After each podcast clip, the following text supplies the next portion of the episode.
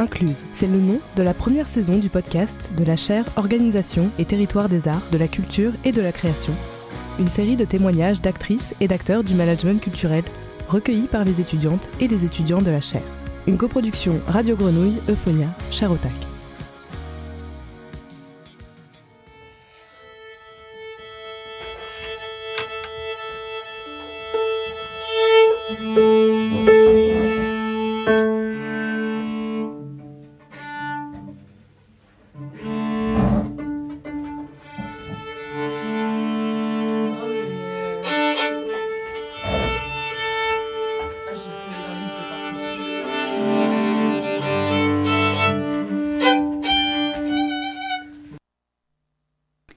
Bonjour, notre épisode abordera le thème de la musique classique et plus particulièrement des chefs d'orchestre femmes et de leur place dans l'orchestre, mais aussi en tant que manageuse artistique. Nous accueillons aujourd'hui Déborah Waldman, chef d'orchestre de l'Opéra national d'Avignon-Provence, et qui est d'ailleurs la première femme à être nommée à la tête d'un orchestre national permanent en France, nomination qui remonte à 2020. Nous avons pu faire sa rencontre le 9 février dernier au Grand Théâtre de Provence et avons recueilli son témoignage que nous diffusons aujourd'hui. Nous accueillons également Météline Curtis, étudiante à l'Institut d'enseignement supérieur de la musique d'Aix-en-Provence. Elle suit actuellement un double cursus diplôme national supérieur professionnel du musicien et diplôme d'état de professeur de musique et intégrera notamment les rangs de l'Orchestre d'Avignon lors d'une session en avril prochain sous la direction de Deborah Waldman. Elle est altiste et nous parlera aujourd'hui notamment de sa position également en tant que musicien de l'orchestre. Donc euh, notre première question portera sur le parcours de ces deux musiciennes. Nous laisserons la parole à Deborah Waldman, que nous diffusons donc euh, euh, après avoir pris ses propos. Sans elle, je ne pense pas que j'aurais fait ce métier. Parce qu'elle, elle a vu en moi ce potentiel de, de faire ça. Et moi, c'est vrai que donc j'ai commencé le piano petite, et puis je voulais la flûte traversière, mais il n'y avait pas de professeur là où on habitait en Israël. Et quand on a déménagé en Argentine, j'avais 15 ans, et là, on a trouvé un professeur de flûte. Donc j'ai commencé à jouer, et ma mère, elle a monté son orchestre, donc j'ai joué dans l'orchestre de ma mère. Et c'est là qu'un jour, elle m'a dit, voilà, le prochain pro, répète, pourquoi tu ne le fais pas? Et s'il y a un bis dans les concerts, tu les dirigeras. Donc, euh, bah, c'est arrivé, il y a eu un bis, je suis montée, j'ai dirigé, j'avais 17 ans. Et c'est vrai que je me souviens de cette sensation que j'avais, c'était une immense joie de communiquer avec ces musiciens. Et aussi une expérience très spirituelle parce que nous, c'est presque métaphysique ce qu'on fait euh, entre les musiciens et moi. Et c'est depuis ce jour-là donc que j'ai décidé de faire ça. Mais avant, franchement, je pensais que c'était trop dur parce que la musique c'est très dur comme chemin mm. et que j'aurais pas la force de, de, le suivre. Mais une fois je pense que ça nous pique, n'est-ce pas? Et ben là, tout devient possible. Et je pense que c'est ça ce que les, les jeunes doivent savoir aujourd'hui, c'est que si on veut quelque chose, vraiment, on peut. Alors, euh, moi, j'ai ma mère qui est musicienne. Du coup, j'ai toujours euh, baigné là-dedans. Euh, et donc, quand je suis arrivée au conservatoire, donc j'ai deux sœurs aussi triplées qui sont aussi musiciennes.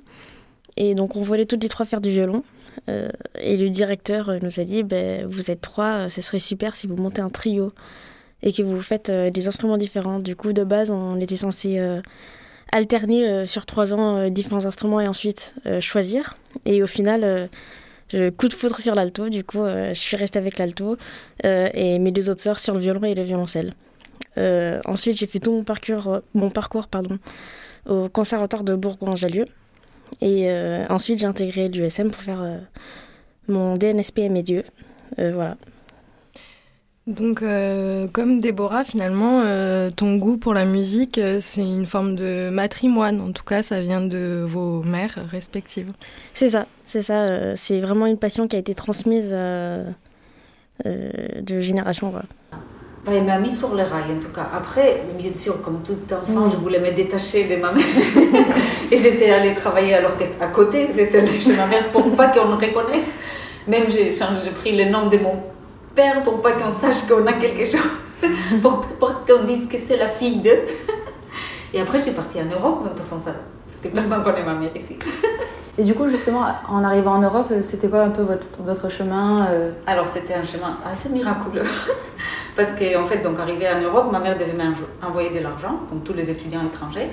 Et pile, il y a eu la crise économique en Argentine, donc ma mère est incapable de m'envoyer de l'argent, j'ai dû aller travailler. Donc je sors travailler dans un resto. Et dans ces restos, il y avait des gens qui parlaient musique. Et donc j'ai commencé à parler avec eux. Je dis, ah oui, mais vous, qu'est-ce que ça vous intéresse? Je dis, non, parce qu'en fait, je suis là, mais en fait, je suis chef de chœur. Et j'apprends un chef d'orchestre parce que j'étais dans mes études. Ils me disent, mais nous, on cherche un chef de chœur pour un stage en juin. Et ce qui a fait que finalement, j'ai travaillé un seul mois. Et immédiatement après, à six mois déjà à Paris, j'ai eu trois chorales. Ce qui a fait que j'ai pu gagner ma vie toute seule.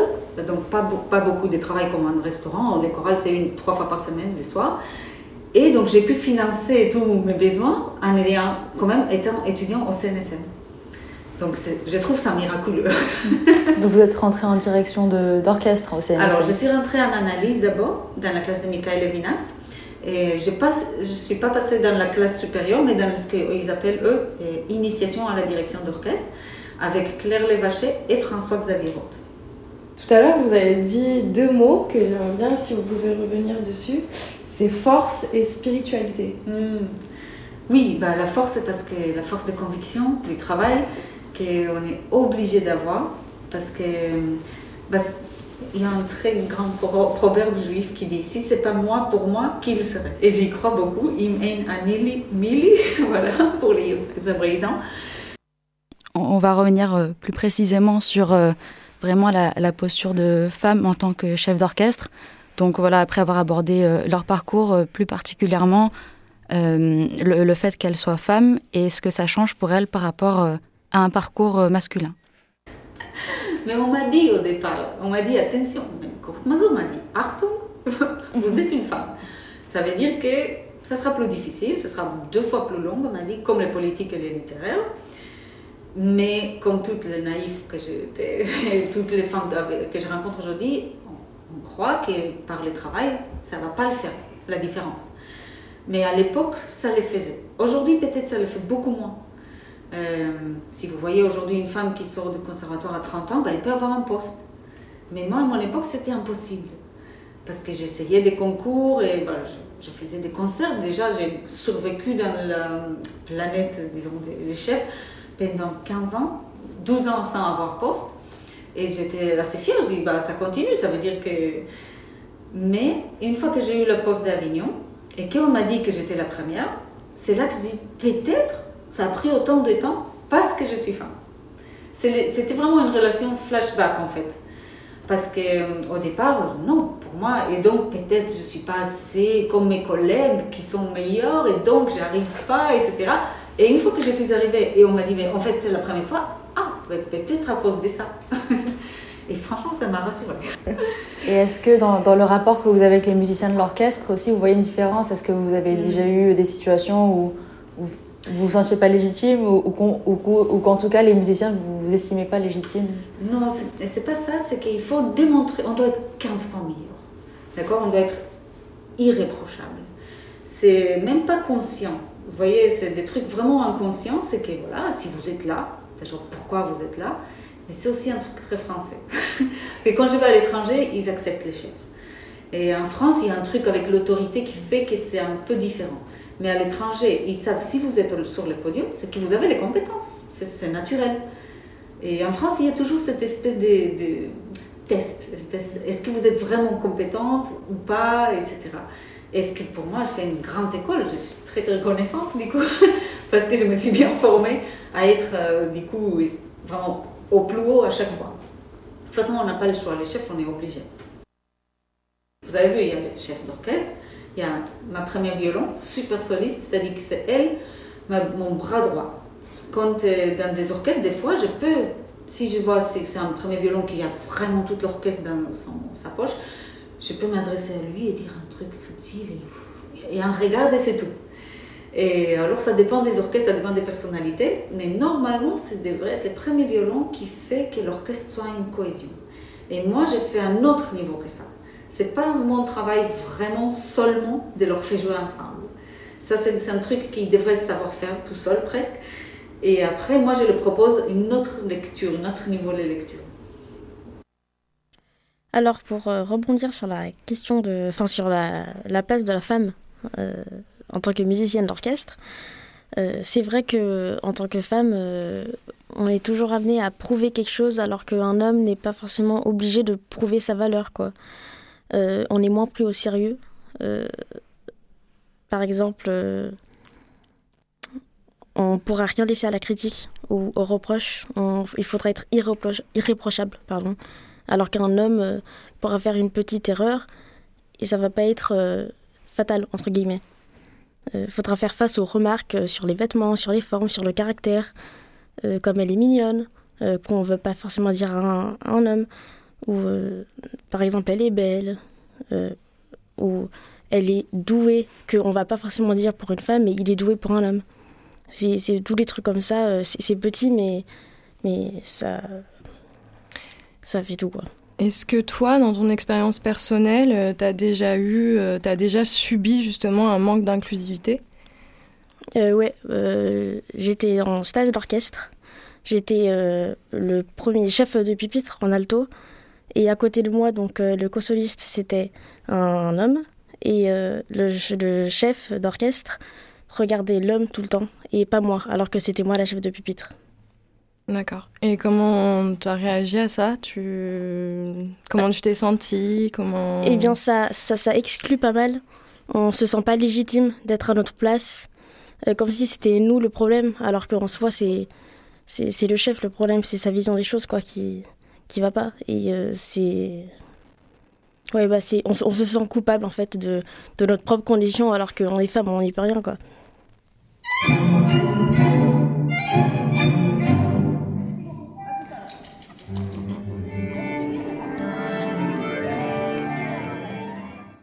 Donc euh, là, on va aborder une question un peu plus euh, purement euh, managériale, on va dire. Et donc, on va aborder vraiment la question du chef d'orchestre en tant que management dans les arts. Et donc, on va laisser la parole à Deborah Waldman. Oui, c'est une excellente question. non, je vais dire que bien sûr, je donne le tempo, c'est-à-dire qu'ils vont jouer par rapport au tempo que j'ai donné dans mon geste. Mais normalement, la cohésion de l'orchestre doit déjà faire, le, disons, le minimum, bien sûr, les notes, tout en même temps. Mon rôle serait de, par exemple, anticiper des choses qui viennent pour qu'ils les fassent à une façon différente. En l'occurrence, là, on a joué la troisième de Farinque trois fois différent. C'était le troisième concert. Alors, bien sûr, on peut dire, bon, on fait comme le premier, et ça va se passer. Mais nous, justement, les musiciens, on n'est pas ça, on va chaque fois différent. Et donc, euh, là, j'ai proposé d'autres, trois choses différentes, comme ils connaissaient un peu mieux la pièce. J'ai pu un peu lâcher justement cette mise en place, parce qu'ils les savaient, ils connaissaient. Et j'ai essayé de les inspirer autrement. En fait. Au moment du concert, c'est plutôt l'inspiration, c'est, de les emporter, les sublimer. Pendant la répétition, oui, il faut, que je fasse aussi ça, d'être ensemble faut que je corrige, voilà. Mais chaque chef a son truc. Par exemple, moi, j'aime pas beaucoup parler.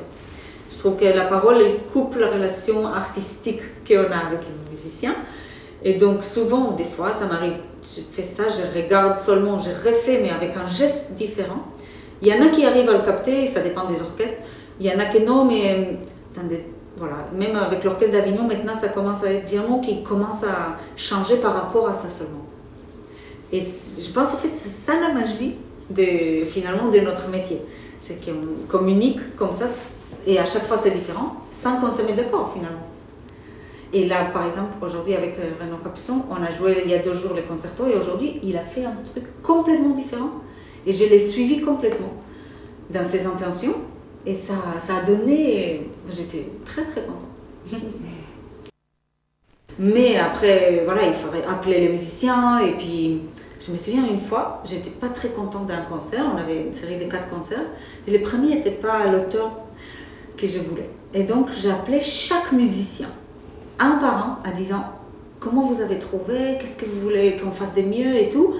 Je vous assure que c'était beaucoup mieux. C'est-à-dire qu'il y a cette management à niveau collectif quand vous êtes en face, et là vous ne pouvez pas le traiter un par un parce que ça part dans tous les sens, c'est un groupe, mais il y a derrière les coulisses qui sont des individus et vous devez aussi les convaincre un par un. Alors bien sûr, c'est pas parce que vous allez boire un café avec quelqu'un qui va obéir à ce que vous faites. C'est vraiment d'autres registres. Et vraiment, je garde beaucoup de ne pas être. Euh, c'est une espèce de distance. De ne pas être leur ami, ne pas aller manger avec eux comme ça, parce que je trouve que c'est. La distance, elle nous, elle nous unit en fait. Le fait d'être séparés, de savoir qu'on ne va pas se fusionner, on va, on va avoir une vraie relation professionnelle de collaboration et qu'on peut faire décoller. C'est mm. l'objectif. Quelles sont tes aspirations euh, en tant que musicienne? Eh bien, moi, j'aimerais euh, être musicienne d'orchestre, mais aussi euh, faire de la musique de chambre avec mes deux sœurs, donc. Et, et en, fait, pour, moi, la musique, c'est important pour à, transmettre ma, passion aux autres. Donc, ça se fait par, plusieurs choses, par l'orchestre, par la musique de chambre, parce que je peux jouer en concert, je peux montrer aux autres ce que j'aime faire, mais aussi par le professorat. Euh, en, en, enseignant aux, élèves, en montrant ce qu'ils peuvent faire avec l'instrument. Euh, et, je trouve ça hyper important de, transmettre la passion comme ça. Et pour finir, euh, on a voulu demander donc à Deborah Wallman ce qu'elle avait à donner comme conseil à une jeune fille qui, voudrait devenir chef d'orchestre. Et voici sa réponse. Aujourd'hui, justement, il n'y a plus ces barrières-là. Donc il faut vraiment croire au, talent, bah, comme je l'ai cru moi avant, sauf qu'il y a vraiment les opportunités. Et donc, du coup, ce n'est même pas une chose de hommes et femmes que je donne. Je donnerais à un homme les mêmes conseils qu'à une femme, de savoir pourquoi ils font ça. C'est peut-être là le nœud du, question. Pourquoi on fait la direction et qu'est-ce qu'on veut, qu'est-ce qu'on veut de, cette vie avec la musique? C'est un dialogue, oui, d'énergie, d'idées, de, de musique, des sons finalement. Moi dans les silences eux dans, dans les sons. Et finalement, pourquoi? Parce que vous, le public, vous recevez. C'est mm. vous notre euh, dernier récepteur.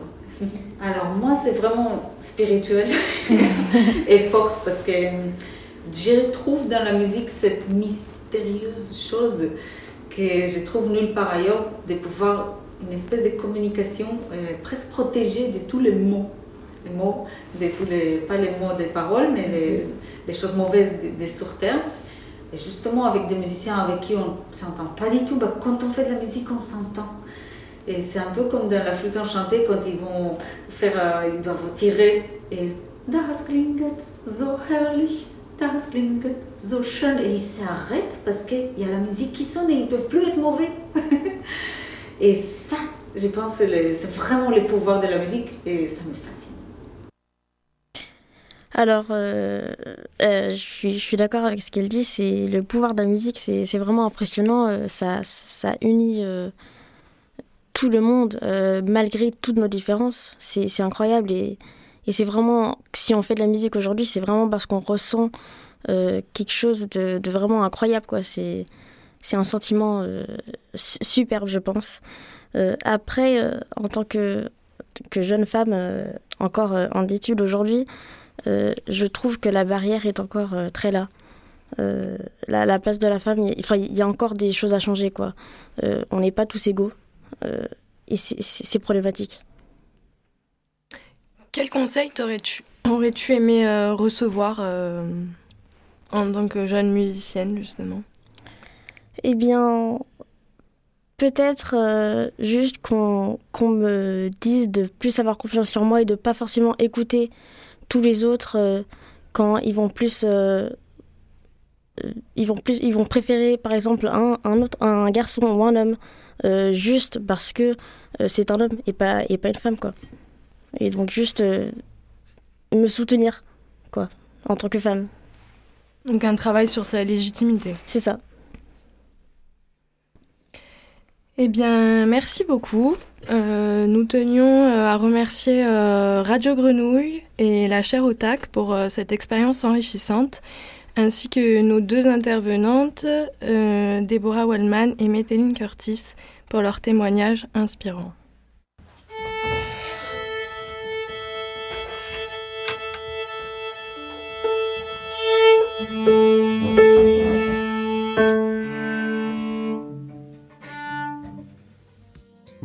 D'écouter un épisode d'Incluse, une coproduction Radio Grenouille Euphonia chez Rotac.